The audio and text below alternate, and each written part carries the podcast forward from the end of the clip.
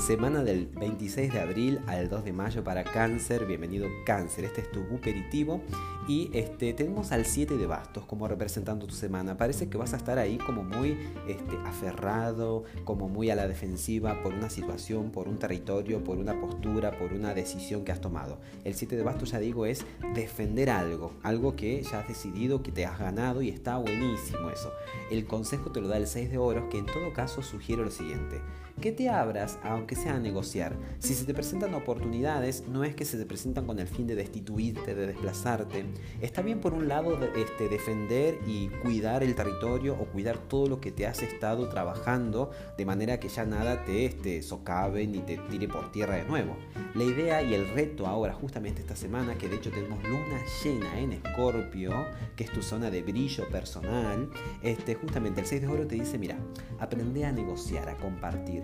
Vemos en el 6 de este, una energía que da y otra que viene, ¿no? Como que dar y recibir, pero de forma balanceada.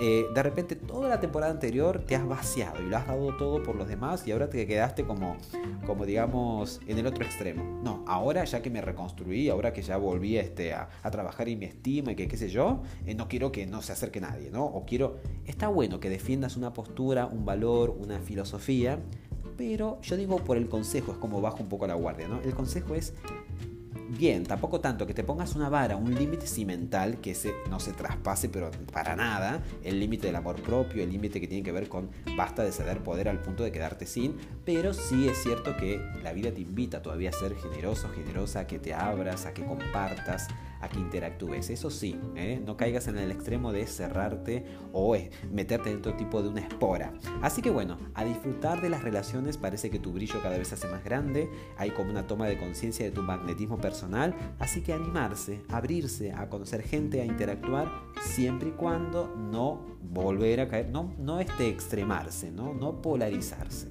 ni quedarse vacío, ni quedarse en una espora. Ok, bueno, que tengas excelentes días, un fuerte abrazo y hasta el próximo episodio. Chao, chao.